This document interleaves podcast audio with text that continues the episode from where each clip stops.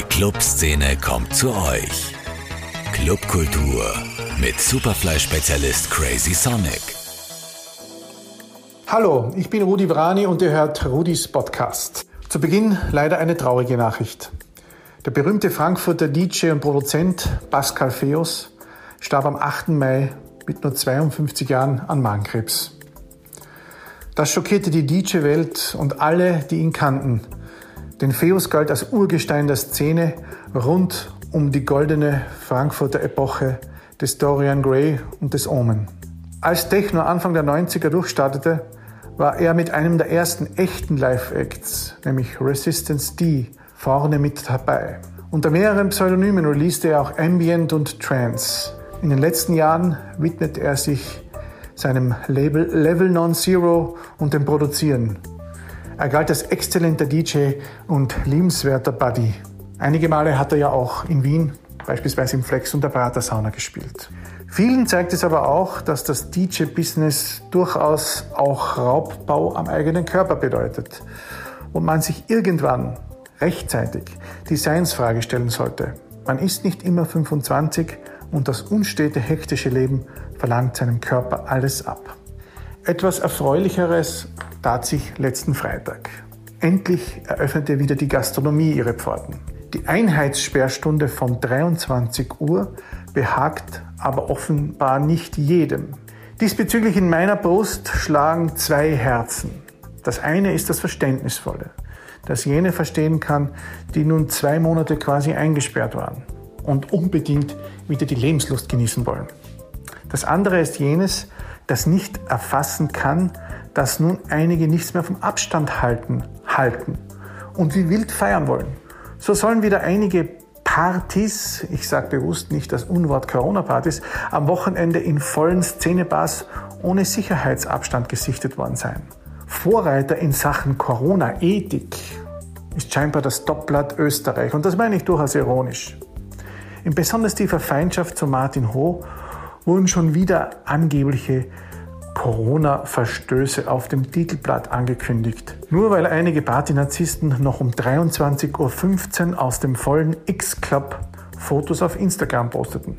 Nun geht es noch blockwartmäßiger, private Instagram-Profile zu durchforsten, ohne zu wissen, ob die Uhrzeit auch tatsächlich mit der tatsächlichen Zeit der Aufnahme übereinstimmt, um dann einen erneuten Skandal zu erfinden, das hat nichts mehr mit seriösem Journalismus zu tun, von dem Österreich ohnehin weit entfernt ist. Auch wenn man zugeben muss, dass das Publikum auf besagten Bildern eben sehr nahe zueinander stand. Und genau das ist das Problem der Zukunft. Wie wollen wir bei der derzeit noch sehr unsicheren Lage wieder zusammen tanzen und feiern, wenn es A keinen Impfstoff, B immer noch mysteriöse Corona-Cluster in Wien gibt und C keiner Abstand hält? Ich sehe leider etwas schwarz jede Woche aber einen neuen Partyskandal zu erfinden, der so spannend ist wie ein Leerblatt, ist jedenfalls aber der falsche Weg und mündet letztendlich ins Gegenteil. Wut und Unverständnis. Die Betreiber der Locations, die einen Garten zur Verfügung haben, jedenfalls rüsten sich schon mal für den kommenden Sommer und kündigen dezent die ersten kleinen Open Airs an, wenngleich auch nur 60 oder 70 dB erlaubt sein werden und das Ganze nur im Sitzen stattfinden kann. Doch wie will man das Abstand halten bewerkstelligen, wenn an schönen Sommertagen Hundertschaften einfallen und sich bis 23 Uhr wie wild wegsprengen? Denn danach ist Sperrstunde und am Freitag letzter Woche gab es in der Wiener Innenstadt ungefähr so wenige freie Taxis wie sonst nur in der Silvesternacht. Das Problem an der ganzen Sache ist ja, dass nun die Kulturevents zwar einen klaren Fahrplan haben, während die Clubs in den Seilen hängen.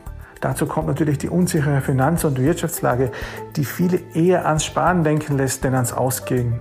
Ich jedenfalls fürchte hier durchaus eine Rezession im Anrollen.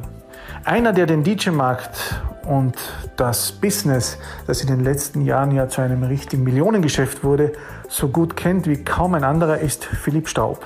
Als DJ Felipe begann er bereits in den 90ern aufzulegen. Seine Agentur Titan betreute und vermittelte schon damals viele Acts ins In- und benachbarte Ausland. In den letzten Jahren reiste er als Consultant durch die Welt der Festivals Clubs und betreut viele Projekte, unter anderem auch im arabischen Raum.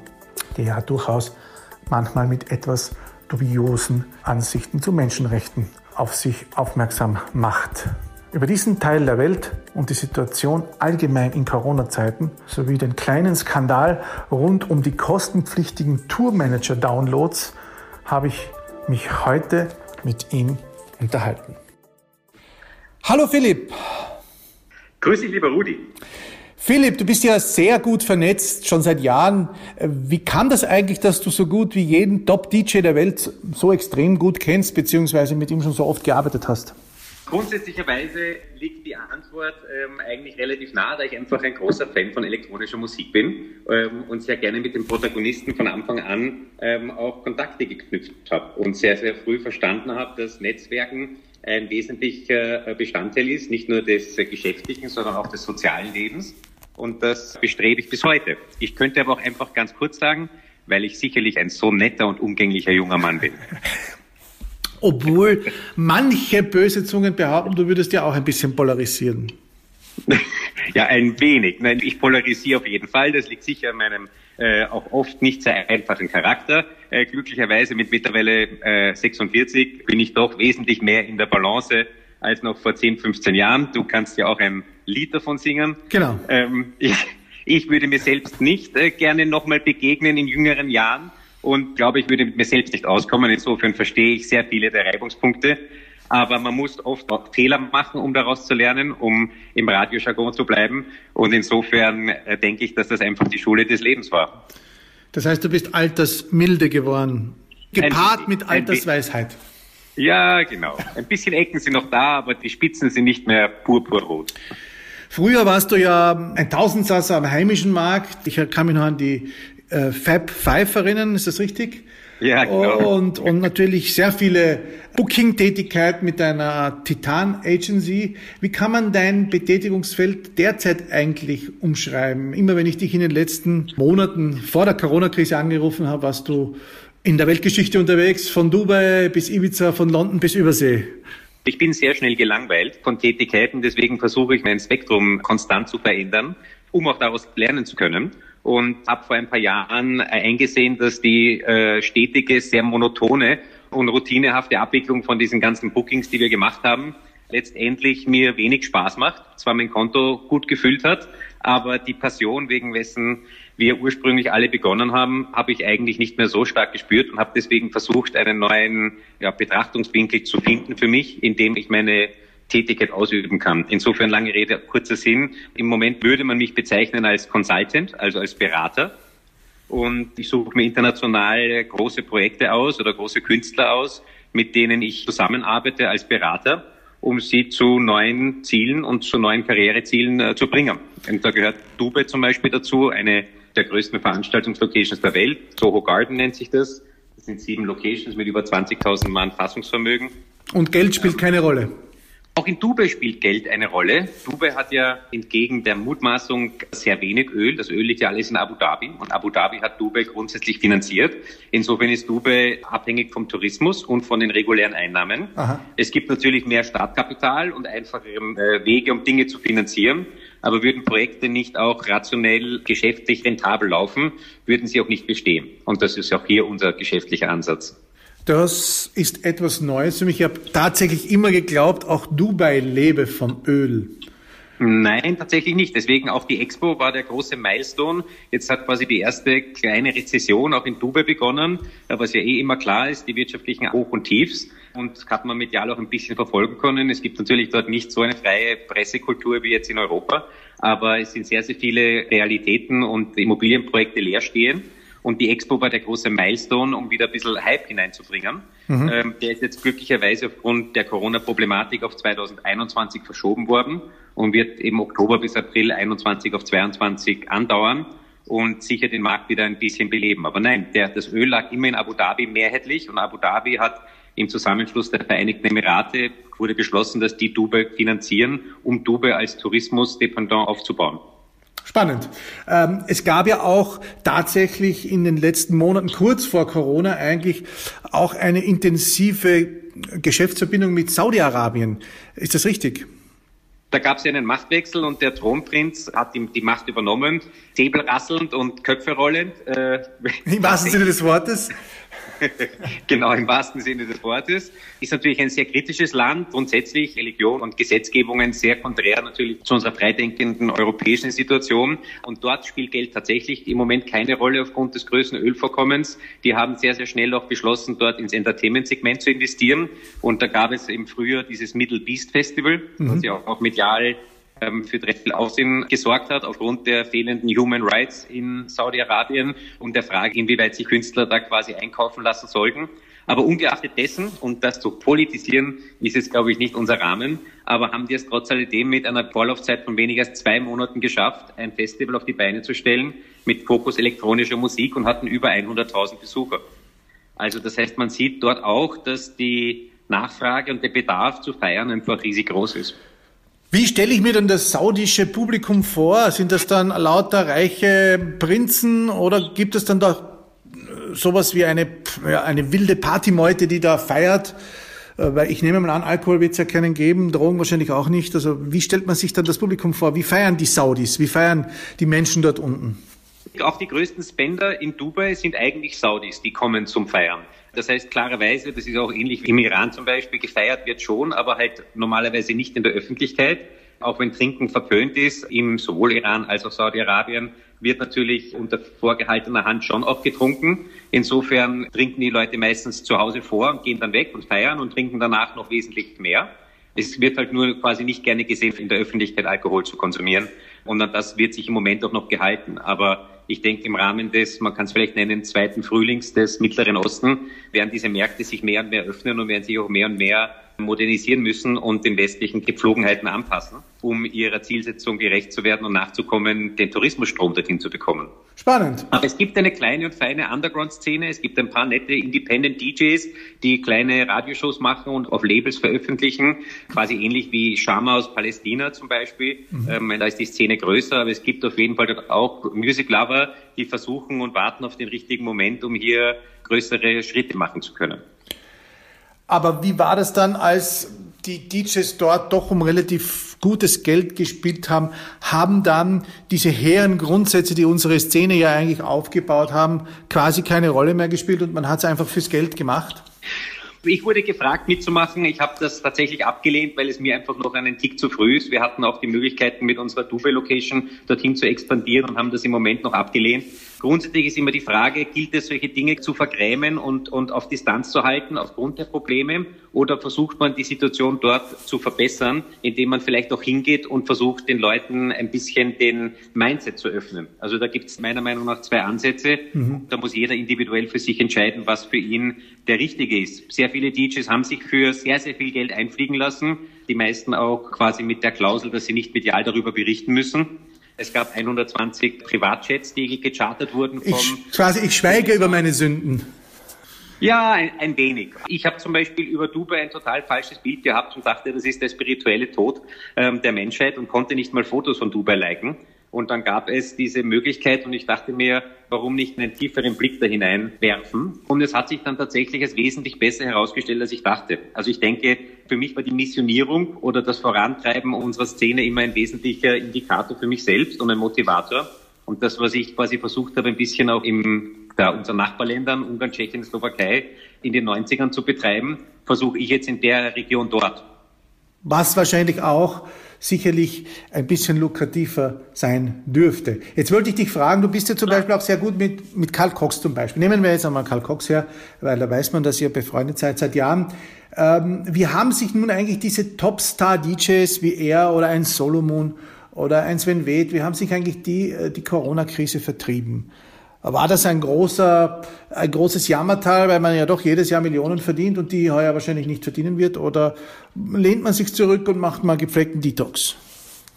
Es ist eigentlich sehr unterschiedlich von Person zu Person. Ich nenne das auch ein bisschen so der Spiegel der Gesellschaft, weil tatsächlich durch die Krise man bei sehr vielen Leuten quasi den wirklichen Charakter dann mitbekommen hat. Und insofern haben auch die Acts sehr, sehr unterschiedlich reagiert. Der Karl zum Beispiel sieht das relativ locker, kann er ja auch in seinem Alter. Der hat jetzt wesentlich mehr Zeit für seinen Motorsport, meint ganz bewusst, dass er vor 2021 eigentlich nicht vorhat, äh, wieder zu touren, auch falls es im Herbst wieder Lockerungen geben sollte weil er einfach der Meinung ist, dass er als polarisierender Superstar, unter Anführungszeichen, der halt jetzt Hallen füllt, es nicht riskieren kann, dass eine Veranstaltung, die auf sein Image aufgebaut ist, vielleicht dann doch zu Problemen äh, geführt wird. Hm. Er arbeitet sehr viel auch an seinem Businessplan und seinem Managementplan, hat interessanterweise festgestellt, dass er mit einfachen Streams wie dem Rezept für Bananenbrot mehr Leute und äh, Feedback erreicht als mit seinen Sets, macht aber auch nichtsdestotrotz äh, einmal wöchentlich seine Bunker-Sessions von seinem Vinylarchiv, wo er einfach jedes Mal mit einem eigenen Genre-Fokus, das heißt einmal 60er oder 70er, jetzt war einmal Hip-Hop, gestern war 90er Rave, für ein paar Stunden Musik macht für die Leute, die es interessiert. Leute wie der Solomon zum Beispiel, die meinen auch, vor 21 wollen sie nicht machen, aber die haben auch keinen wirklichen Bock, irgendwas streaming-technisch zu machen weil dem Laden einfach die, die Interaktion mit dem Publikum fehlt und er zumindest in dem Raum, in dem er den Stream machen würde, gerne eine gewisse Interaktion haben wollen würde. Und nachdem das mit der Vorbildrolle, die er zu erfüllen hat, im Moment nicht funktioniert, ist das jetzt im Moment noch nicht spruchreif. Aber es gibt Ideen und ich glaube, auch da wird was kommen. Haben eigentlich diese ganzen Stars auch schockiert reagiert über den plötzlichen, eigentlich relativ überraschenden Tod von Pascal Feos, der auch so eine, eine, eine Legende war, der uns da relativ doch überraschend verlassen hat. Auf jeden Fall. Ich meine, das hat uns halt allen die Vergänglichkeit der Menschen relativ krass vor Augen geführt. Und ich habe auch sehr viel drüber nachgedacht. Pascal war ja auch ein sehr guter Freund von mir und ich habe noch einige alte DAT-Kassetten ausgegraben, wo wir Back-to-Back-Sessions gemacht haben, auch in den 90ern im Volksgarten. Habe jetzt gestern noch einen Tune begonnen zu basteln als Hommage an seine Resistance D-Werke ähm, den ich weitermachen werde. Bin noch mit seiner Familie in Kontakt und wir versuchen einiges von seinem Backkatalog noch wieder zu veröffentlichen, weil einiges gar nicht erhältlich ist und er doch sehr viele Tracks gemacht hat, die eigentlich, finde ich, der Gesellschaft nicht vorenthalten werden sollen. Aber ich finde, das Wesentliche aus der Message sollte eigentlich sein, ich finde, man sollte die Leute, die einem den Weg bereitet haben, musikalisch oder auch persönlich in diesem Bereich, nicht erst ehren und, und huldigen, wenn sie verstorben sind, sondern vielleicht ist es ein Gedankenanstoß, dass man es schafft, auch die Leute zu honorieren, während sie noch leben. Weil der Pascal hat sicher nicht auf dem Erfolgsniveau gearbeitet die letzten Jahre, auf dem er es eigentlich verdient hatte. Wie man jetzt aber sieht mit seinem Tod, hat er doch sehr, sehr viel Respekt von allen Leuten. Es wäre irgendwie schön gewesen, wäre ihm das zuteil geworden, noch zu Lebzeiten und nicht erst mit dem Ableben, meiner Meinung ja nach. Dann auch immer das Problem, dass erst beim Ableben dann die Berühmtheit oft entsteht. Ähm, jetzt gab es ja diese umstrittene Aktion Tour Managers Not Touring, ähm, die du mir ja schon vor einigen Wochen erzählt hast, aber vielleicht weiß das nicht jeder. Die hatte ja so ein bisschen am Anfang einen durchaus sinnvollen, wenn man sagen würde, jetzt Gehobenkeit, der tiefen Hintergrund. Doch am Ende wurde das ein Shitstorm. Und das hat ja auch so ein bisschen mit den Top-DJs zu tun und ist so ein Edeltratsch in der Szene gewesen. Magst du uns kurz erzählen aus erster Hand quasi, was da genau passiert ist, was da dann am Ende auch schiefgelaufen ist? Äh, DJ Gossip Nummer eins Mit Philipp Straub für Rudi Rani Super Genau, genau. Also, ähm, die grundsätzlicherweise beschäftigt sich Tourmanager ja auch ganz gerne mit Musik und viele spielen auch immer wieder auf Afterpartys und privat einfach Musik und denen ist natürlich wahnsinnig langweilig. Und insofern hat der Tim, der Tourmanager vom Dubfire, diese Plattform TNT, Tourmanager Not Touring, gegründet und auch eigentlich grafisch und optisch sehr schön aufbereitet und hat einige seiner Amtskollegen, ähm, wie den Ian, den Tourmanager von Karl, ähm, den Tourmanager von Fess und den Tourmanager von der Nicole, den also, Tourmanager von den Martinez die, Brothers. Für die, die draußen, die nicht die Vornamen alle kennen, also du meinst jetzt Karl Cox, äh, Seth Troxler, ähm, ja. und Nicole Muderberg. Genau. Martinez Brothers ja. ähm, hat halt deren Tourmanager gefragt, ob sie hier mitmachen wollen, mit der Idee, dass sie zuerst primär ein Set von sich abgeben, einfach zum Spaß für diese Plattform. Nachdem diese Idee gereift ist, kam dann noch dazu die Idee, dass man doch die DJs selbst, also sprich ihre Arbeitgeber, bitten soll, auch ein Set zur Verfügung zu stellen, was die natürlich alle sehr gern gemacht haben für ihre jahrelangen Wegbegleiter ohne weiter nachzudenken, einfach mit der Idee, den Leuten hier etwas mehr Bandbreite und Reach geben zu können. Ja. Und dann ist der Fehler passiert, weil dann irgendwann der Tim der Tourmanager vom Dubfire, genau. Der Tourmanager vom Dubfire, nicht überlegterweise, und der, den Team kennen sehr viele Leute, und der Team ist ein wirklich wahnsinnig herzensguter australischer Typ, der mit dem Tapfer seit ja, weit über zehn Jahren tourt ein absolut positiv denkender Surfer-Dude, der jedem sein letztes Hemd geben würde. Aber der hat auf jeden Fall aus unüberlegter Situation dann beschlossen, ähm, dass er hier auch eine Donation verlangt. Sprich, dass wenn man diese Sets runterladen möchte, muss man spenden. Wohl auch, weil natürlich auch die Tourmanager bis zu einem gewissen Grad, auch wenn sie alle weiter ihr Gehalt bekommen von den DJs, die nicht touren, ähm, irgendwie natürlich wie auch andere Menschen von Existenzängsten besorgt waren. Auf jeden Fall hat dann die Situation, dass Tourmanager in Zeiten wie diesen, die alle Geld bekommen von den Multimillionären, für die sie arbeiten, dass die Geld verlangen für Musik, hat dann bei einigen Leuten, die gerne auch polarisieren und provozieren, zu einem riesigen Shitstorm geführt, woraufhin sich alle entschuldigen mussten und die Plattform wieder eingestellt worden ist. Lange Rede, kurzer Sinn. Und ähm, haben die Protagonisten daraus gelernt oder sind dadurch dann auch untereinander Freundschaften zerbrochen? Ich meine, wir, äh, da war ja auch Karl Cox, glaube ich, involviert, der, wie du mir erzählt hast, am Anfang sich jetzt auch nicht wirklich äh, gekümmert hat oder das nicht hinterfragt hat und dann auch sein Fett abbekommen hat. Haben sich dann die untereinander ein bisschen sozusagen ähm, ja, naja, Meinung gesagt? Es wurde auf jeden Fall kritisch diskutiert, aber ich meine, es war auf jeden Fall von allen zu jedem Zeitpunkt nur ein positiver Gedanke da. Es war halt nicht überlegt. Ich denke, die Moral aus der Geschichte ist, dass es einen Grund gibt, warum Tourmanager Tourmanager sind und nicht Manager sind. Und die hätten einfach das nicht alle unter der Hand selber ausmachen sollen, sondern hätten das Ganze auch vielleicht etwas auf produktivere Art und Weise mit ihren Management-Teams besprechen sollen.